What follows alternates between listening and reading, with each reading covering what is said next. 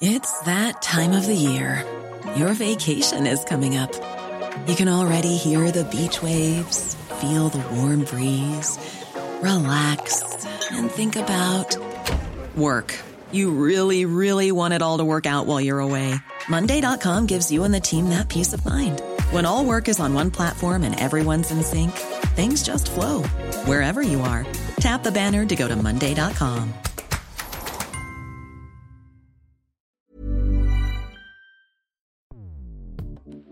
Escuchas. Escuchas. Escuchas un podcast de Dixo. Escuchas Fuera de la Caja con Macario Esquetino.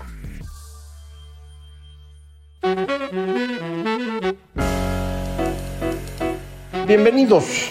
Esto es Fuera de la Caja. Yo soy Macario Esquetino. Les agradezco mucho que me escuchen. Esta es la emisión número 119 de Fuera de la Caja. Eh, nos toca hablar de coyuntura por ser impar el número y estoy eh, grabando para ustedes esta conversación el día 22 de enero. Es importante comentarlo porque ustedes escucharán muy probablemente esta emisión en eh, la semana que inicia el día 25 y va a haber mucha información en, eh, en esa semana. Vamos a tener el lunes la información del indicador global de actividad económica al mes de noviembre, el jueves la balanza comercial al mes de diciembre y el viernes la estimación oportuna del Producto Interno Bruto para todo el 2020. Eh, adicionalmente, una información eh, poco frecuente, eh, este lunes 25 también se va a publicar el censo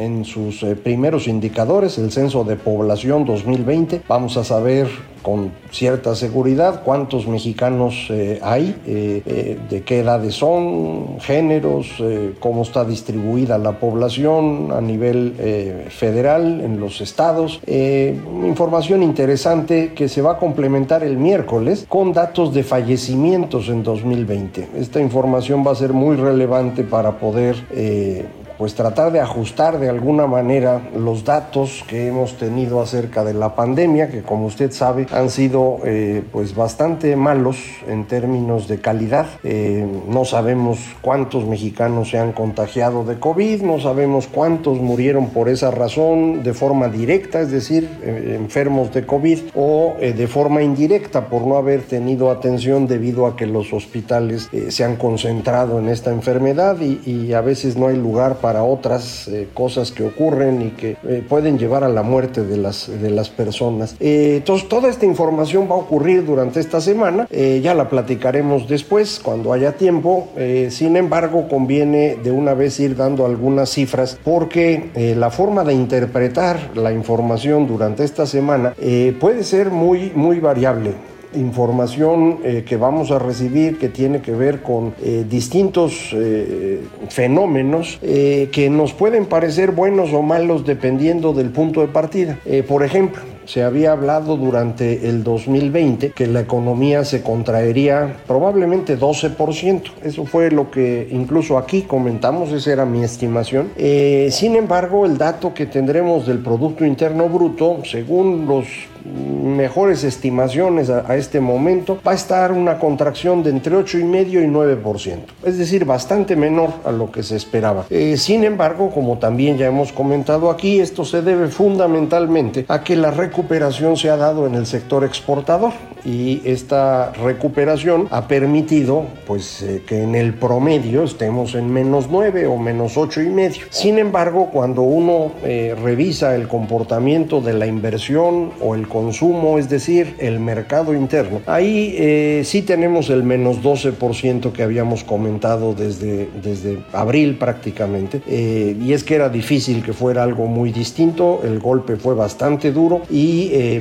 por eso, insisto, vale la pena ir platicando de ello, porque no faltará alguna persona extraña que de pronto celebre que nada más caímos ocho y medio. Pues hombre, caer lo que sea no es para celebrar y, y en este caso en particular, insisto, a la hora que separa uno la información, eh, el, mercado interno, la economía mexicana propiamente hablando, el sector doméstico, sí está cayendo 12% y lo que hemos logrado vender al exterior es lo que nos ha permitido moderar un poco esa caída. Eh, ese es el primer eh, punto que me parece importante mencionar. El segundo es eh, hablar acerca del empleo, porque de ese ya tenemos bastante información. Usted ya sabe que la mm, nómina que tiene las empresas formales que están en el seguro social, ahí es donde se asegura a los trabajadores, tuvo una contracción del orden de 670 mil trabajadores durante el mes, perdón, durante todo el 2020. Si comparamos el mes de marzo de 2020 con el mes de diciembre, para ver el fenómeno propiamente hablando de la pandemia, la caída es de cerca de 700 mil puestos de trabajo. Eh, si no vemos el empleo formal, sino todo el empleo en México, eh, la contracción es un poco mayor. Eh, había en diciembre 53 millones de em, empleos, de puestos de trabajo, 52 800, eh, frente a un dato de, de, marzo de 55 millones 800 mil trabajadores, números redondos, 3 millones de empleos perdidos por la pandemia desde marzo hasta diciembre. Eh, esto implica una contracción del 5% que no se oye tan fuerte. Sin embargo, cuando uno, en lugar de fijarse en esos dos puntos específicos, ve todo el, proceso, eh, resulta que la caída durante el 2020 es más bien del orden del 7%. Esto es importante eh, diferenciar porque si bien para diciembre las cosas ya estaban un poco mejor y muchas personas que habían perdido su empleo en abril o mayo ya lo habían recuperado, pues abril y mayo no lo cobraron y, y esto también impacta el bienestar de las, de las familias. La gente dejó de cobrar, se comió sus ahorros o pidió prestado o simplemente esos dos meses vivió peor de lo normal eh, para aguantar y después, bueno, se fue recuperando un poco, incluso hacia el final de, del año. Eh, a pesar de que se recuperaron empleos, estos empleos que se recuperan son eh, bastante malos. prácticamente el único lugar en donde hay recuperación es por debajo de un salario mínimo. estos empleos por definición son informales.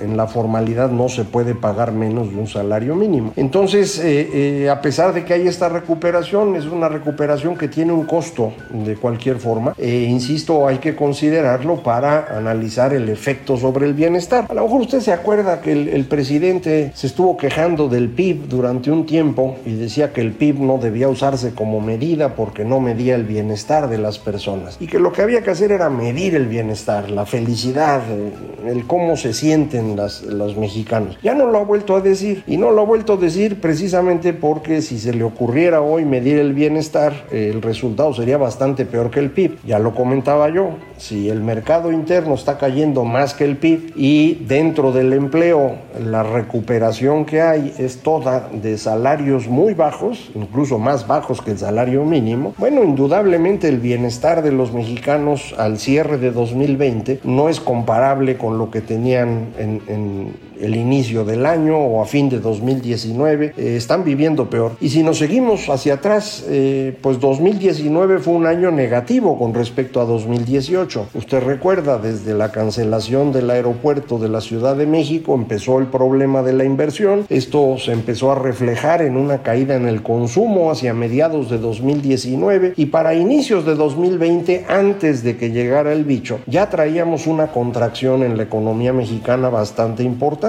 del orden del 1% anual. Eh, el golpe del bicho pues amplió esto, fue una contracción muy severa, igual que en otras partes del mundo, de hecho más grande que en otras partes del mundo, porque aquí no se hizo nada por contener el golpe, tampoco se hizo nada para impulsar la recuperación, entonces pues hemos ido saliendo como podemos. Eh, recientemente el Fondo Monetario Internacional publicó una información acerca de los esfuerzos que han hecho los gobiernos en distintos países eh, para apoyar a su población una muestra de setenta y tantos países. Eh, el más eh, esforzado, por decirlo así, Alemania con casi 40% del PIB. Eso es lo que ha destinado el gobierno a sacar adelante a su, a su economía. Eh, por ahí anda Brasil con el 15%, más o menos lo mismo que hizo Estados Unidos. Con el 10% del PIB está Chile. Eh, Argentina, que es un país trágico en materia económica y vive problemas hoy severos en este, en este rubro, eh, 5% del PIB. México no llegó ni a uno. De hecho, solo hay un país que hizo menos esfuerzo que México en todos los que midió el Fondo Monetario Internacional, que es Uganda. Entonces, bueno, usted entenderá que buena parte del golpe económico que tuvimos eh, viene de la pandemia, sin duda, eh, pero a eso se le sumó una actuación del gobierno mexicano muy mala antes de la pandemia, porque fue frenando la economía, minando la confianza, eh, y durante la pandemia eh, la ausencia total de planes de reactivación o de contención económica. Eh, recientemente la secretaria de Economía anunció un plan de reactivación, fue una vacilada como casi todo lo que hace, o todo lo que hace este gobierno y no hay manera de esperar que esto vaya a, darnos alguna diferencia hacia adelante. Eh, ¿qué, qué estamos viendo en el muy corto plazo? Bueno, diciembre fue peor que noviembre. En materia de empleo, sin duda, eso sí, los datos ahí están. Eh, normalmente hay una caída en empleos en diciembre en el sector formal porque no es que las empresas corran trabajadores como cree el presidente. Cada mes las empresas despiden y contratan. Esto ocurre todos los meses. El único mes en el que esto no ocurre así es diciembre. Las empresas despiden pero no contratan. Y no contratan porque no tiene sentido contratar a alguien en diciembre que va a trabajar, la verdad, la mitad del mes. Entonces lo que hacen las empresas es posponer la contratación hasta enero. Esa es la razón por la cual todos los meses de diciembre tenemos una caída en el número total de asegurados del IMSS y en enero tenemos un brinco. En realidad hay que promediar los dos para saber qué está pasando. Eh, eso es en el sector formal. En el informal no pasa esto. En el informal la gente entra y sale conforme se va necesitando. Ahí no hay pues, ni que pagarles aguinaldo, ni que pagarles tres meses por despido. Ahí entras y te vas conforme se necesita. De manera que los diciembres suelen tener más gente trabajando que los noviembres. Eh, ahora no. En 2020 no fue así, hay una pequeña caída en el empleo en, eh, en diciembre, no es muy grande, pero sí hay una caída. Y esta caída ocurre incluso yo diría antes de que se reconociera el tamaño del problema que hay con la pandemia en el cierre del, año. Eh, no solamente en materia económica, el gobierno mexicano eh, actuó mal durante la pandemia, lo hizo sobre todo en materia de salud. Ahí eh, la tragedia es eh, bastante mayor. Mm, las cosas se hicieron mal desde el principio, no se quiso tomar en serio el problema que teníamos, algo que también ocurrió en otros países, no quiero decir que haya sido el único, pero, pero sí somos eh, probablemente uno de los peores en, en, la manera como enfrentamos la pandemia. Insisto, no solo no se le tomó en serio, eh, no se hicieron pruebas. Ahí México sí es uno de los países eh, con menos pruebas por comparado con el tamaño de su población de todo el mundo. y no hicimos pruebas porque no quisieron hacerlas me dicen algunos que tal vez sea un asunto de querer ahorrar dinero, eh, pero es una gran tontería. Eh, usted lo sabrá en su familia. Eh, en, salud no, no conviene ahorrar. Puede uno ahorrar en otras cosas, en donde realmente pues, no importa si la camisa vale más o menos. Ahí pues puede uno ajustar. pero en temas de salud no conviene andar ahorrando porque acaba uno pagando más. Cuesta mucho trabajo recuperarse de una enfermedad difícil, se pierden días de, capacidad de trabajo y con eso se pierde ingreso. Entonces, si se enferma uno, pues más vale cuidarse con todo lo que eso cueste. Eh, nosotros no lo hicimos como nación, a pesar de que podíamos hacerlo. México es una economía muy grande. Eh, éramos la economía número 15 del mundo, la economía número 11 medida en términos de paridad de poder adquisitivo. Eh, o sea, la inmensa mayoría de los países son más pobres que nosotros.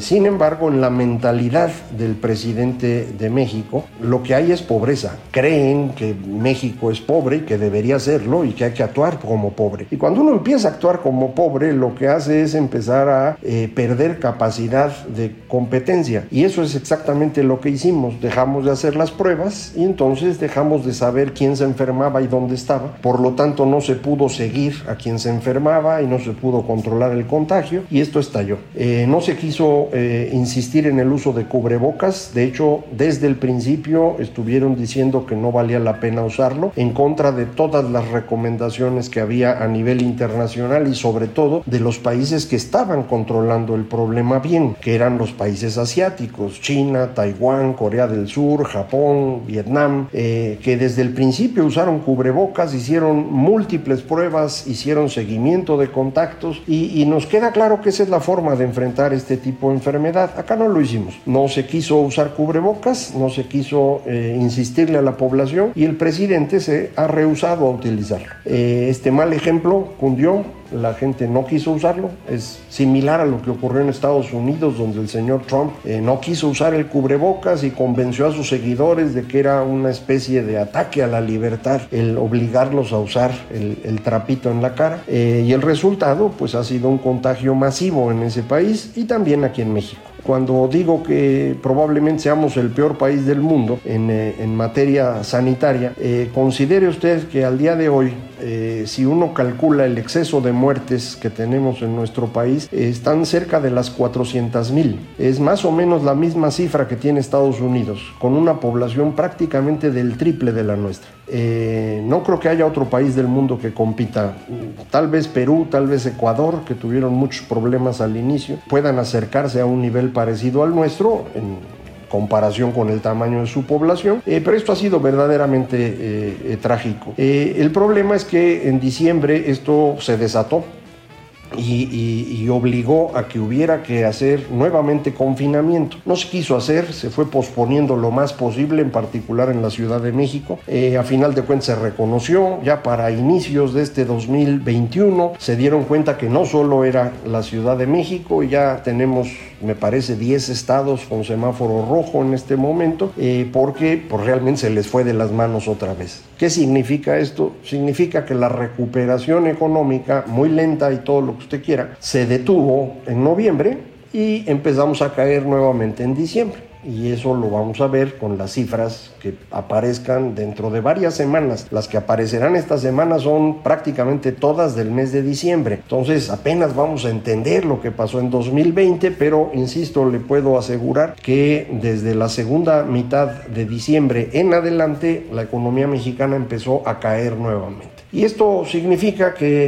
eh, la expectativa que había de tener una recuperación acelerada durante 2021 no se va a cumplir vamos a probablemente recuperar algo simplemente por pura comparación estadística, eh, pero no parece que podamos eh, lograr mucho. Si quiere usted tener una idea más o menos de dónde estamos, en términos de empleo, y, junto con empleo de ingresos de los trabajadores, más o menos andamos entre 2016 y 2017.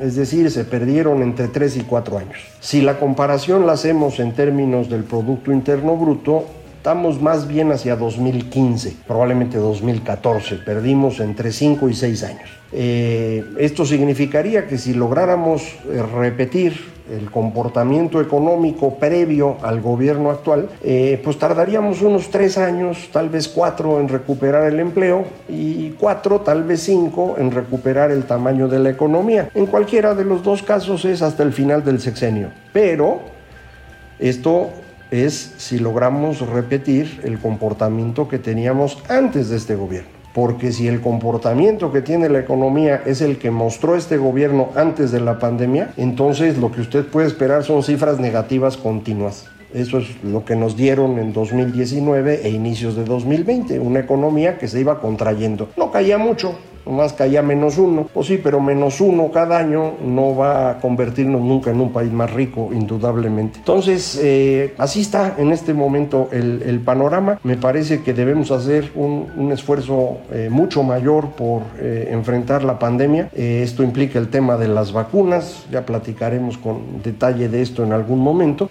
pero mientras las vacunas aparecen, que van a tardar, necesitamos cuidarnos todos y esto implica el uso del cubrebocas, eh, el mantenerse alejado de los demás lo más que se pueda eh, para tratar de evitar el contagio. En este momento, si usted se pone grave en Ciudad de México, Estado de México, no hay en dónde ponerlo. Eh, la situación puede ser muy seria. Entonces, pues haga lo posible por, por cuidarse y vamos a seguir viendo las cifras, a ver qué, qué más nos ofrecen. No le puedo dar noticias muy buenas porque no las hay, eh, pero bueno, logramos algo de recuperación eh, y, queda esperar a ver si en los siguientes meses eh, empiezan a aparecer buenas noticias que tendrán que venir de cualquier lado que no sea el gobierno mexicano. De ahí no se puede esperar nada más que destrucción. Yo creo que ya debería ser absolutamente claro para todos, pero por si no, se lo vuelvo a decir. Bueno, muchísimas gracias, ya se nos acabó el tiempo. Eh, recuerden, me puede encontrar muy fácil eh, Macario MX en Twitter, arroba Macario MX, página electrónica www.macario.mx y el correo es macario arroba macario.mx. Eh, a los que no les gusta lo que digo, nada más no me insulten, no tiene caso. Muchísimas gracias, esto fue Fuera de la Caja.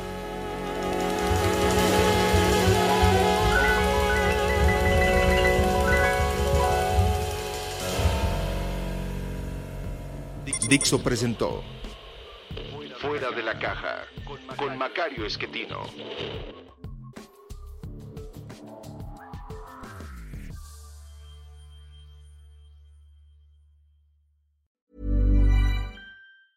Normally, being a little extra might be a bit much, but not when it comes to healthcare. That's why United Healthcare's Health Protector Guard fixed indemnity insurance plans, underwritten by Golden Rule Insurance Company, supplement your primary plan so you manage out of pocket costs. Learn more at uh1.com.